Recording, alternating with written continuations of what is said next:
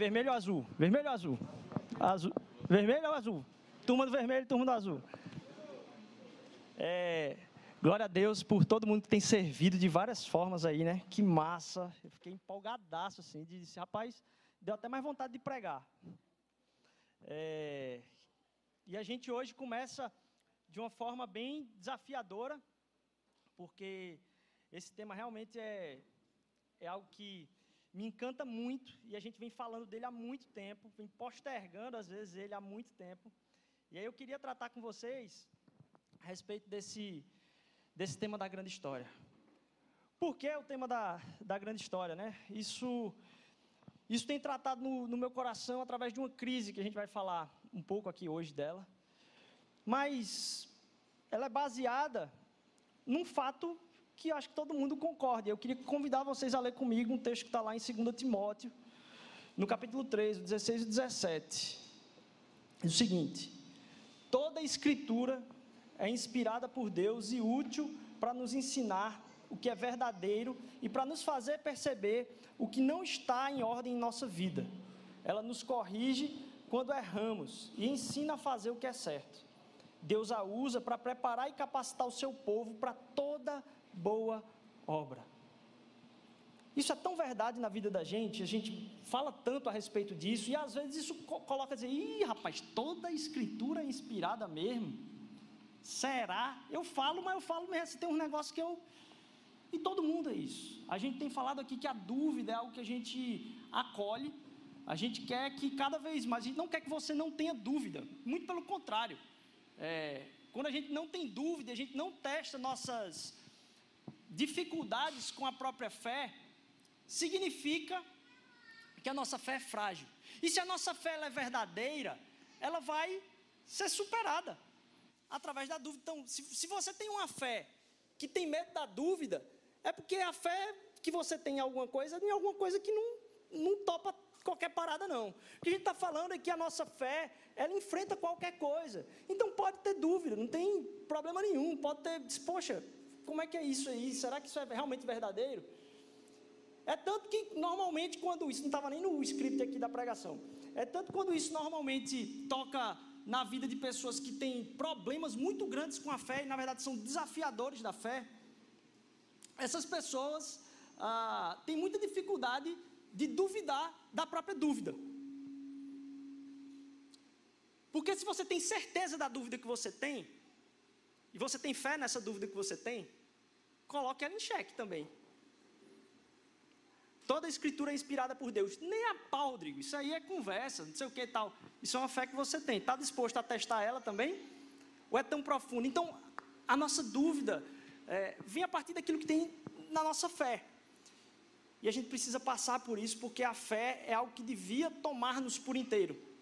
E eu queria ler um outro versículo que está lá em Salmo 119, 105, que diz o seguinte: Tua palavra é lâmpada para os meus pés e luz para o meu caminho.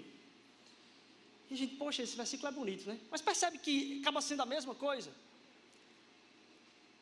A palavra de Deus devia ser guia para a nossa vida.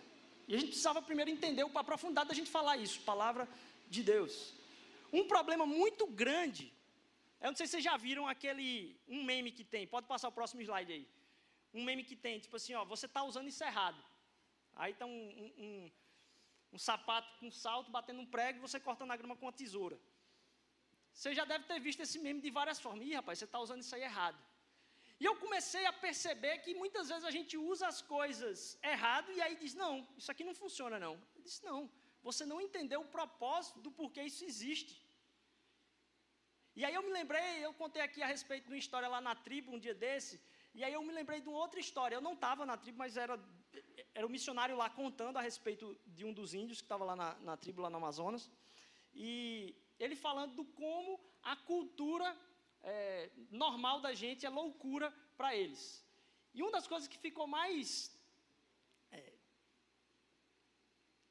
assim, me marcou muito. Acho que talvez até porque eu sofro bullying, por isso eu tenho uma grande dificuldade com atenção. Assim, muito, muito problema, assim.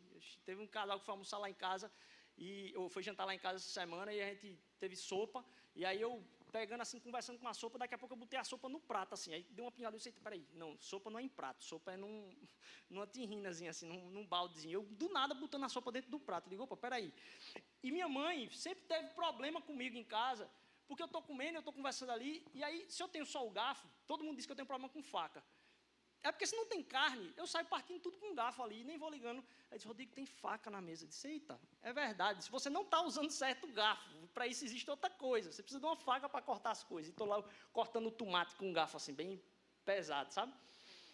É, minha mãe teve muito problema com isso. E aí, eu lembrando dessa história, é, alguém contou a respeito da relação com o índio. Eu disse, está vendo que os índios têm razão? Ele disse assim, rapaz, vocês botam comida num negócio, né, para comer cada um. A comida chega num negócio e cada um de vocês bota num balde, num, num prato. Como é que é esse negócio aí? Para que, é que funciona isso? Disse, não, a gente realmente pega para separar, né? Cada um come naquele negocinho ali. E essas outras coisas que tem aí do lado do prato, é para quê? Eu disse, não, a gente pega e aí a gente segura e parte aquilo ali. Certo, mas aí quando vocês terminam a comida, o que é que vocês fazem com isso aí? Não, a gente leva e vai lavar em algum lugar. Aí o índio parou e perguntou assim: quer dizer que vocês podiam pegar o negócio com a mão do mesmo balde, e que é o que eles fazem, botar na boca. E aí vocês colocam em um outro pedaço, para criar uma dificuldade para você pegar mais alguma coisa, para depois vocês lavarem um bocado de coisa que vocês não precisavam desde o início. Aí o missionário ficou assim e disse: nunca tinha pensado por essa, por essa perspectiva. E aí para o índio diz assim, rapaz, vocês estão usando a comida errada. Você pega do balde um, um galeta e pega e vai, bota na boca. E muitas vezes a gente até aqui em Recife, não sei se no Brasil, mas aqui em Recife até com pizza a gente faz isso, né? Já a gente pega a pizza e parte ali, todo lugar o pessoal pega a pizza com a mão. Que estranho esse negócio. Eu sou do time dos índios, talvez você tenha se escandalizado.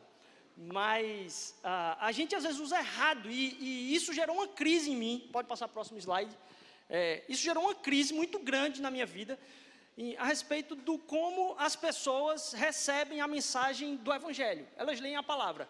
Porque o que, que acontece? A gente vivia numa idade de trevas, onde o, o conhecimento ele era restrito a poucas pessoas. E aí você tem, através de Gutenberg e a utilização da inovação da ciência, o conhecimento sendo disseminado para as pessoas. E aí, dentro disso, a Bíblia tem um papel protagonista. E as pessoas têm contato com a Bíblia, as pessoas têm contato com a verdade que liberta. E a, até hoje, vendo tudo que acontece no nosso país, os políticos que se dizem evangélicos, as pessoas que têm posição de liderança que se dizem evangélicas, às vezes dentro da empresa eu já precisei dizer, não, eu sou evangélico, mas não é, não é aquilo ali que você está imaginando, não. Porque as pessoas têm acesso a esse conhecimento, leem esse conhecimento, não praticam esse conhecimento, ou pior, acham que estão praticando e se utilizam da palavra para justificar os seus atos. Como é que pode? Então, será que é bom ou não é bom que a gente entenda mais da palavra? Será que é bom ou ruim que a gente se aprofunde? Porque se isso está fazendo pessoas com um coração de julgamento cada vez mais distante do que Jesus pediu, ordenou, peraí, funciona ou não funciona esse negócio? Isso começou a gerar muita crise na minha vida, uh, porque isso torna duas coisas. Ela faz as pessoas, ou uma, dependente de um domingo de quem fala aqui, porque aí, bicho, a, a Bíblia não tem nada, é muito difícil, é muito complicada a Bíblia, não tem como a gente absorver ela. E aí você fica com medo de ler aqueles textos chatos e difíceis, e aí transfere a responsabilidade de Deus falar com você somente para um estudo comunitário e coletivo junto aqui. A gente sai para a semana, as pessoas precisam enxergar Deus através da sua vida, e você diz: vamos para a igreja? Como se o que Deus quisesse é que a gente fizesse convite para ouvir um cara com o microfone falar. Isso é importante para a nossa formação familiar comunitária aqui, como a gente tem falado, isso aqui é uma família que converge num ponto que é o que a gente se aprofunda nesse momento aqui. É, mas o evangelho é para que a gente viva no dia a dia. Então isso gera ou, ou uma dependência e medo, dependência de um cara e medo de estudar sozinho a palavra, ou então, pior, gera confiança numa coisa que não é o que a palavra disse. E aí a gente tem pessoas hoje que têm muito problema com os cristãos e dificilmente você vai encontrar alguém que fale mal de Jesus. Disse: Eu tenho um problema com o evangélico, eu tenho um problema com. Disse: Você tem problema com Jesus? Ele disse: Não, Jesus não. É, as, é, é os amigos dele. os que se dizem amigos dele. Então isso gerou uma disse, poxa, é bom ou não é bom que as pessoas se aprofundem na palavra? E aí foi quando deu o clique e disse, poxa, a questão é que a gente está pegando a palavra e tratando aquilo de uma forma que nunca foi planejada para ser tratada. E a gente tem visto na palavra uma coisa que não é o que ela intencionou ao ser escrita. Deus escolheu se revelar primariamente a nós, historicamente, através de escritos, para serem passados. E a gente ter tão pouca esmero, tão pouco esmero com isso, faz com que a gente se distancie do real propósito. E a gente começa a pegar um pedacinho ali, um pedacinho aqui, ficar com medo, se distanciar da palavra, quando ela é central para a nossa caminhada com Cristo. E aí essa minha crise diz, poxa, não, não é isso, velho. A questão é porque a gente não entende o que é a Bíblia e a intenção dela como um todo, que a gente fica sempre dependendo de estar aqui. Então a minha intenção, a nossa intenção com essa, com essa série, a grande história, é de fazer isso se tornar cultura de algumas perguntas que vocês já escutam aqui. Que a gente vai falar, por exemplo, um pouquinho mais no Marco Zero lá, que é o que Deus falou com você? O que você vai fazer a respeito? E a gente começar a inserir isso na cultura, na forma onde todo mundo enxerga a palavra de Deus, testando isso também. Pode testar. Com as suas dúvidas de fé. Mas é da condição de cada um poder acessar a Bíblia no seu dia a dia, sem medo entendendo talvez um pouco do que fala o todo. E ao pensar sobre, sobre isso, a gente vai utilizar bastante um, um livro que é o Drama das Escrituras, está aí num, num, dos, dos slides, o drama, o drama das Escrituras. E eu queria começar com uma história que tem no livro, ah, que fala a respeito de um cara que foi no, no médico e aí o médico receitou para ele e, e, falar com, com uma pessoa. E aí ele foi e foi falar com essa pessoa no, no ponto de ônibus para pelo menos se socializar de alguma forma. Ali está representado isso aqui. Ele disse: Eu preciso perguntar alguma coisa. E aí o que o médico mandou ele fazer foi dizer assim: Eu disse, olha, Fala qualquer coisa com a pessoa. E ele chegou na parada de ônibus e disse: O nome do pato mais comum é historiônicos, historiônicos, historiônicos. O nome do pato mais comum é historiônicos, historiônicos, historiônicos. Que sentido é isso, Rodrigo? Isso é um sentido que eu posso dar para aquela figura. Um outro sentido que eu posso dar para aquela figura é uma outra história que eu conte aqui que não tem nada a ver com isso. Diz que horas o ônibus passa. E o cara está lá respondendo. Mas você vai enxergar aquela figura a partir da história que eu conto a respeito do que ela é. As histórias têm muita importância, e eu não estou falando aqui de histórias no sentido técnico, inclusive a gente vai ter um dia aqui muito especial para a gente tratar da história no sentido até técnico mesmo, para a gente ver beleza na história do ponto de vista científico. Mas a questão é que as histórias ela têm importância em como a gente enxerga o mundo. O que é aquilo? Então, o que é a Bíblia? Porque dependendo de como a gente enxerga ela, a gente vai ter coisas diferentes. Eu podia dizer que aquilo ali é um amigo que encontrou com outro. E você enxerga a figura a partir da história que é contada na figura. Essa é uma imagem, talvez, de como as histórias são importantes. Pode passar o slide. Uma outra questão interessante é como a gente se conhece. Ali está uma imagem de um, um, jantar romântico. E duas pessoas, quando elas vão se conhecer, aí eu tô, botei um jantar romântico, mas podia ser amigos, podia ser qualquer coisa, qualquer tipo de relacionamento. A gente conhece um outro como. Vou usar o exemplo do romance aqui. As pessoas se encontram e elas começam a conversar. E elas falam o que umas para as outras para que elas se conheçam. Onde é que você nasceu? Ah, meus pais moravam. De onde você veio? Como é que você veio morar aqui? Ah, então, e a gente então começa a se conhecer a partir de quê? Como é que a gente se conhece? Através das nossas histórias. Porque a gente é forjado e formado para ser inseridos em histórias. O nosso o sentido de como a gente se entende no mundo tem muito a ver com a nossa história. Porque as histórias são importantes e elas definem como a gente enxerga, qual é a lente que a gente tem a respeito de tudo. Histórias são importantes. Na verdade, a sua história não só é sua, como ela também te construiu aos poucos. A história na qual você está inserido te constrói. Só que não é só isso. Tipo assim, a, a, minha história. Não, a história dos outros também constrói você. A história dos seus pais definiu qual é o seu nome. Você não escolhe seu nome. Ah, dão essa oportunidade para você quando foi. Não. Mas as gerações anteriores definem muitas coisas a respeito da nossa história que também nos define. A gente fala português naturalmente. Aí diz, ah, mas eu aprendi dez línguas. É, mas quando você vai chamar um palavrão, provavelmente é em português. As pessoas são formadas no íntimo do seu celular no português. Quando tem a raiva, elas explodem. Eles dizem, perdão, não queria falar isso. isso aí não, não, não quero continuar produzindo isso na minha vida. Mas quem escolheu o português não foi a gente. A forma como a gente foi colonizado, as músicas que a gente escuta, o feijão com arroz, o cuscuz, tudo. São histórias que são entrelaçadas e nos formam também. Próximo slide. A gente vem aqui falar do Evangelho, e aí tem um problema muito grande, que volta para aquele início do que eu estava falando. Como explicar o que é o Evangelho? E aí tem a palavra em grego, Evangelion, a boa, nova. E se você imaginar a respeito, e a gente já falou essa essa figura aqui, você imaginar um reino que conquista o outro reino. E aí você mora no vilarejozinho de um desses reinos, lá na Caixa Prego, no sertão de um, de um, de um, de um reinado desse.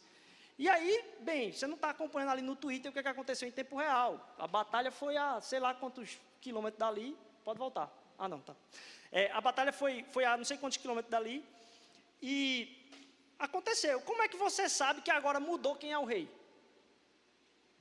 É feita, lembrei agora da história, né? você já deve ter ouvido essa, de algumas vezes no Globo Repórter, aí alguém perguntar numa comunidade de pescador bem longínquo assim, é, para procurar saber como é que é o entendimento da educação das pessoas. E aí a pessoa encontrou um pescador lá, pegando os peixinhos na rede, estava retirando a rede, e aí o repórter chegou e disse, seu fulaninho, seu José, você Podia ter um tempinho aqui comigo? Posso? Com certeza. Ele disse: Você sabe dizer quem é o presidente do Brasil? Disse, Sei não. Você sabe dizer quem é Pelé? Sei não. Você sabe dizer quem é Moza? Sei não. Aí o cara se dirige à câmera e diz: A gente pode ver a dificuldade e tal. Aí seu José pega e pergunta para ele: Ele diz: Meu amigo, pode vir aqui rapidinho? Deixa eu perguntar para você. Você sabe que peixe é esse aqui? Sei não. Você sabe que peixe é esse aqui? Sei não. Você sabe que peixe é esse aqui? Sei não. Pois é, cada qual com as suas ignorâncias. O fato é que a gente é ignorante a respeito de alguma coisa. E numa vila, imagine num reinado, uma pessoa que não tem o contato lá no Twitter, como é que ela sabe que mudou o reino? Que teve a batalha lá, que ele ganhou, agora o império é todo dele ali. Ele envia o quê? O mensageiro. Com o quê? Com um rolo. Para chegar o quê? Na porta da vila e ler, dizendo, olha, eu decreto que agora isso aqui não é mais de Alexandre o Grande. Perdeu. Isso aqui agora é de tal. Ou então, melhor, imagine que isso, esse era um reino que tivesse sido cooptado por outro. A Babilônia invadiu Israel, tomou o povo, e aí agora Israel conseguiu libertar-se da Babilônia, que não foi o que aconteceu, mas é, a, a, Babilônia deixou Israel voltar. Mas imagine que Israel tivesse conquistado de novo a, a liberdade na, na força. Chega lá em Israel e diz: Olha, boa notícia boas novas. A notícia que chegou é isso: agora nós somos livres. A palavra evangelho, ela para a gente hoje, perceba, tem um sentido que nem a gente sabe explicar o que é. E até quando a gente fala boa nova, boa nova. Aí a pessoa diz, ah, não, o evangelho, o evangélico, e a gente fica tratando o evangelho, o evangélico, como uma palavra extra, assim, como se fosse, é, sei lá, uma palavra de uma outra religião chakra, como se fosse um Krishna, sei lá, alguma coisa louca aí que é uma, uma palavra específica da religião cristã.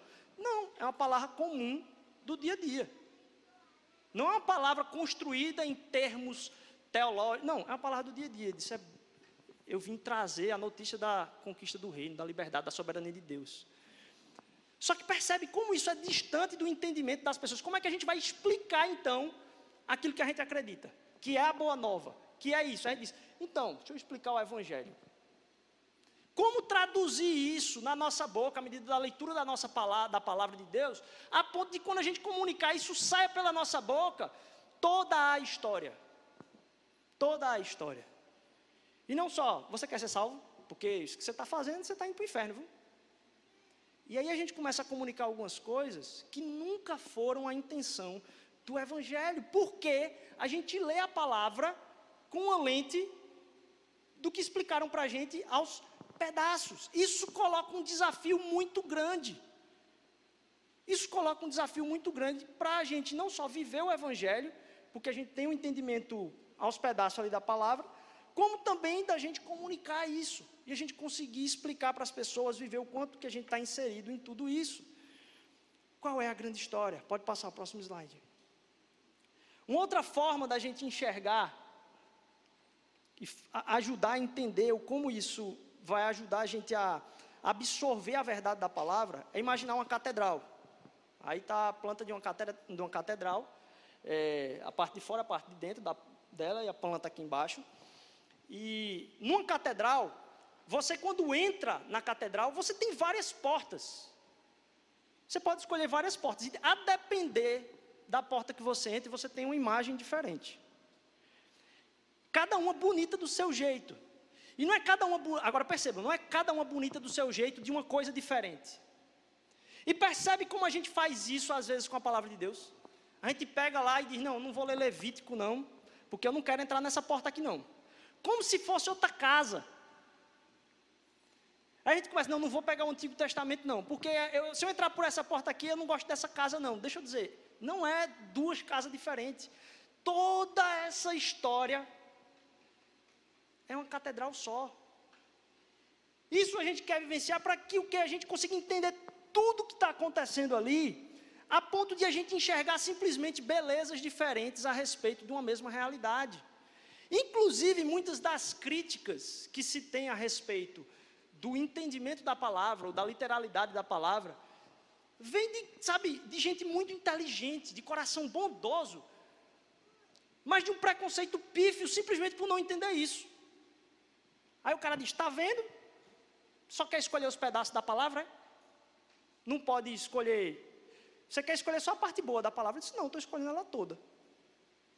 Aí disse: mas se você for escolher ela toda, você tem que seguir o que estava ali. Eu digo: não. O que está nela toda explica que aquilo ali era por um propósito específico. Você que está pegando aquela parte ali querendo generalizar. Aí disse: não, isso aí é uma um sofisma, isso aí é não sei o que. Eu disse, é, então quando Jesus estava dizendo, eu sou a videira, vós sois os ramos. Jesus acreditava que ela era uma árvore, é, Napoleão? Não, porque tem um contexto ali. Você olha a palavra toda, você diz o contexto, você vê o que é, que é a história ali, você diz, não, ele não estava no hospício dizendo que ele era uma árvore. Ele estava dando um discurso falando a respeito de um valor. Então a gente passear por isso para que a gente entenda com a beleza cada uma das janelas, dos vitrais, a imagem diferente de cada uma dessas áreas e a gente não se abstenha de querer enxergar cada uma dessas portas dentro da palavra de Deus, cada livro da Bíblia, cada versículo, cada passagem, e a gente poder enxergar como tudo aquilo ali diz respeito a uma coisa só, que é a história de Cristo Jesus. Porque quando Cristo Jesus veio, havia uma expectativa gigante de quem é que libertaria o povo de Israel para o Evangelho. E o evangelho que os judeus esperavam era um outro rei davídico, um outro rei na característica de Davi que pegaria a espada e iria para cima. Sabe aquele trechinho lá de Pedro dizendo: E aí, Jesus, vai precisar de quantas espadas hoje à noite? É porque Pedro estava esperando só a hora de Jesus. Tá, Jesus estava juntando, dando umas pregação, fazendo uns milagres. Mas vai ter uma hora que vai chegar a cavalaria aqui, a gente vai botar para cima, vai botar para gerar. E aí Pedro estava só na expectativa de ser esse horário. Então a expectativa do povo de uma libertação vai impactar o que os judeus tiveram de transformação. A alegria de Paulo é porque Paulo estava louco de entendimento a respeito de todas as teorias das profecias do Antigo Testamento. E aí tudo se encaixa perfeitamente. Tudo que foi falado que aconteceria, com quem Jesus é encarnado, o próprio Deus, e aquilo ali não tem nada a ver com o que ele estava esperando. Porque não foi o mais poderoso, foi o mais humilde. Não foi o que matou todo mundo. Mas a gente estava conversando essa semana, aí Luquinhas falou algo, pensei isso agora, lembrei isso agora. Estava eu, Luquinhas e Bebeto conversando. E aí, Luquinhas dizendo, a gente falando sobre as injustiças, ele disse: É engraçado que todo mundo quer combater as injustiças, né? E aí a galera começa a vociferar as falas para ah, fazer que se acontecer isso, eu queria ter vontade de matar, era bom que tivesse morto, era bom que fosse. E Jesus Cristo foi aquele que viu a injustiça e teve vontade de morte na injustiça, mas foi ele que morreu pela injustiça que ele viu no mundo. E a gente conseguir traduzir na leitura do Evangelho como isso se encaixa em tudo em Cristo Jesus. A vitória sobre a morte, através da morte. A vitória sobre a injustiça, através não da retidão que julga, mas da retidão que sofre. A vitória não que distancia, mas a vitória que aproxima as pessoas de Deus. Isso, meus irmãos, para que a gente seja liberto de não precisar viver através da leitura da palavra pegando migalhas, sabe? Porque o que isso faz é a gente começa a pegar migalhas do livro, pode passar. A gente pega migalhas do livro. Ah, tem um, ah, os salmos são tão bonitinhos. Aí os salmos falam uma coisa. É uma porta. Ah, o, o, os livros da lei são outra coisa. A gente vai pegando as migalhas do livro. E sabe o que isso faz com a nossa vida? Deixa a gente em crise, pode passar um outro slide. Porque isso faz com que a gente viva agora nas migalhas da vida. A gente começa a se relacionar com Deus simplesmente a partir dos problemas que a gente tem. E não da solução que Ele deu para tudo. E a gente vai em busca da migalha que se encaixa no problema que a gente está tendo naquele momento para que a Bíblia responda aquilo. E não volta ao sentido de toda a história para a nossa vida. Pode passar. Porque aí, quando a gente encontra sentido na história, a gente vai entender, na verdade, que é esse sentido da história que a gente precisa voltar para ter sentido da vida. É o fundamento.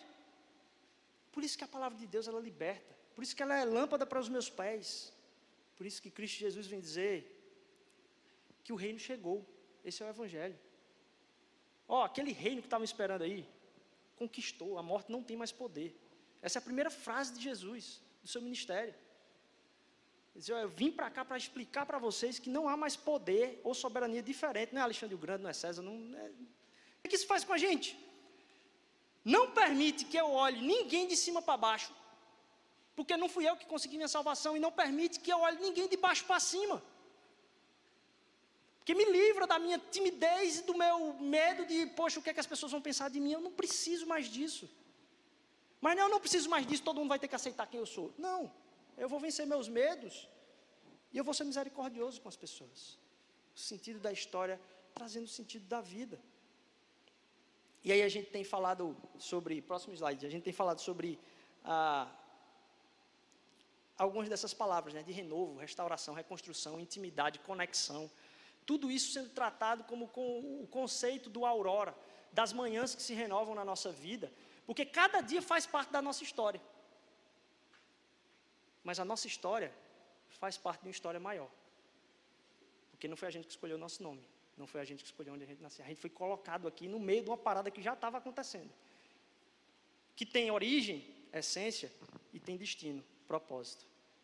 E que cada um de nós não foi colocado aqui como um, pedaço que ninguém. Ah, aquele ali foi a sobra. Não. Cada um tem um papel na história. Cada um tem um papel em ver as novas manhãs se renovando em misericórdia. Porque aquele dia ele foi separado por Deus para você. E aí você vai chegar no final do dia e não vai ter cumprido nada do propósito que Deus tinha para você naquele dia. E aí Deus vai vir dizer: Não, tem manhã, amanhã de novo. Tem manhã, amanhã de novo. Porque o meu amor é o que faz a direção ser de mim para você, não de você para mim. Só quero que você esteja disponível no coração, aceite isso. Renovo, intencionalidade, misericórdia, manhã, aurora. E para a gente viver isso no dia de cada aurora, a gente não pode enxergar como aquela figura lá do, do cara com um ponto de ônibus. Dizer, o, que, o que é o dia? A gente fica, o que é o dia de hoje? Qual é o problema de hoje? O que é que eu peço para Deus hoje? A gente volta de novo. O que é a história toda? Porque está consumado. A vitória já chegou. A vitória sobre tudo aquilo que vai tirar a gente do propósito. A gente quer vivenciar isso de uma forma muito profunda aqui na igreja, para que isso se torne, não a curto prazo, mas a longo prazo uma coisa. A gente não quer tratar essa série como um curto prazo. A gente vai tratar essa série aqui durante um mês, mas além da, da série aqui, pode colocar mais, mais um slide aí só, a gente tem, além da, da, da série aqui, a gente vai ter, dentro dos pequenos grupos, isso sendo falado também, e a gente vai ter, além disso, uma jornada de discipulado que envolve a leitura devocional com material separado, áudio com material separado também para cada dia, os estudos do pequeno grupo, mas a gente vai caminhar junto com o pequeno grupo aqui durante a série. Nessa jornada de discipulado num grupo bem menor, de três pessoas, quatro pessoas, a gente vai poder juntar com menos pessoas para a gente compartilhar mais nossos pedidos de oração à luz da história toda e não do dia simplesmente. E se você tem interesse em participar disso, lógico, poxa, seria muito legal se você estivesse no pequeno grupo. Isso vai estar acontecendo no, no, nessa jornada de discipulado num período muito maior. A jornada de discipulado vai durar 12 semanas. Então a gente vai terminar a série junto com um pequeno grupo. A gente já tem outra série preparada logo em seguida, mas o, esse, essas jornadas de três, quatro pessoas vão continuar. Se você tem interesse em estar junto com isso aí, Edu, tu pode dar um, um, um levantar aí. Você pode procurar Edu ao final do culto. Ele está esperando para você fazer o contato. A gente vai formar esses grupos de três ou quatro pessoas aí. Ah, se você já faz parte de um pequeno grupo dentro do seu pequeno grupo mesmo, se não a gente vai juntar com mais gente. Ah, e aí a gente tem sonhado muito com o que Deus vai fazer, não com essa série, mas com todos nós engajados em entender a nossa vida na história e não querer saber qual é a história de Deus para a minha vida. A nos colocar em algo que é maior que nós mesmos. Porque o amor dele é maior que nós. A gente às vezes considera que o amor dele é do tamanho do dia da gente. Se a gente teve um dia ruim, como isso é verdade? A gente acaba sendo, testando o amor dele. Diz, não, aquele ano para mim eu acabei com tudo, eu não presto mais não. O amor dele é maior que a gente. Porque foi a partir do amor dele, porque Deus é amor, que o mundo foi construído. Então toda a história está dentro de quem Deus é. Por isso que eu e você somos ah, seus enviados, não porque a gente é perfeito, mas porque Ele é perfeito, seu amor é perfeito. Que Deus possa mexer no seu coração, cada vez mais a entender: olha, tudo bem hoje, tudo bem hoje, o propósito que Deus tem para a sua vida continua. Não tem fim de propósito. Deus diz, ah, isso aí já, já estiquei a corda demais. Não tem isso. Não tem isso. Há sempre misericórdia sendo renovada, porque cada misericórdia dessa não aponta para um dia que foi renovado, mas para uma essência que está acima da história. A misericórdia está acima disso. O amor de Deus está acima disso. E a gente pode experimentar isso através da palavra de Deus, entendendo que aquilo ali vai dar o sentido da minha vida, algo que é muito mais maravilhoso do que qualquer sonho que eu possa ter, de projeto que eu possa ter. Que a história de Deus possa alcançar vocês. Que a história de Deus possa alcançar você e você ser sugado. Para que você não fique em crise de não estar tá conseguindo concluir a história que você queria ter para você. Mas que você entenda que aquilo que Deus deu para você em dom, serviço, tudo é para Ele. Para a história dele o louvor e glória dele. Que a gente lembre nessa semana que ela faz parte da história, sua vida está dentro desse, dessa história de amor do universo. Porque Deus é amor e Ele quer restaurar a minha e a sua vida. Eu queria pedir que você levantasse, a gente vai orar agora, preparar para louvar. Pedir que apague a luz aí, por favor. Eu queria, nesse momento, saber, poxa, Deus, eu não estava acreditando na tua restauração, não estava acreditando que tu ainda tens misericórdia, eu já estiquei demais a corda. Se hoje Deus está falando com você isso, eu ia pedir que você levante a mão. Eu não vou pedir que você venha aqui na frente, só vou pedir que você levante a mão para orar por você. Glória a Deus, glória a Deus, amém, Jesus, amém, Jesus, glória a Deus, glória a Deus. Eu não vou pedir que você venha aqui na frente. Ao final, se você quiser vir falar comigo, ok. Vou ficar aqui no, eu vou ficar aqui no salão. Mas eu queria dizer para você, a propósito, Deus preparou você encaixado na história, porque a história é dele, não é nossa. E a gente vai sendo desenvolvido e forjado a ter plenitude e cumprir esse propósito debaixo da graça dele. Jesus, obrigado, Pai, por tantas pessoas que ouviram o teu chamado no coração. Nos resgata novamente da trilha da nossa história, Senhor Deus, para a trilha da única história, Pai. A grande história, Senhor. Nos ajuda a experimentar cada um dos passos dessa história, Senhor Deus. Como a gente vai percorrer aqui a palavra de Deus. Em cada ato, Senhor Jesus. Nos ajuda a experimentar a profundidade da transformação do papel que a gente tem. Abençoa a semana de cada um. No nome do teu filho Jesus, Pai. Faz com que isso que o Senhor falou hoje não seja experimentalismo, experiência simplesmente mas seja uma verdade cravada no coração. Pela tua misericórdia, em nome de Jesus, nos guarda, nos livra do mal, Senhor Deus, perdão pelos nossos pecados. Nos faz viver diferente, em nome de Jesus. Amém, amém, amém.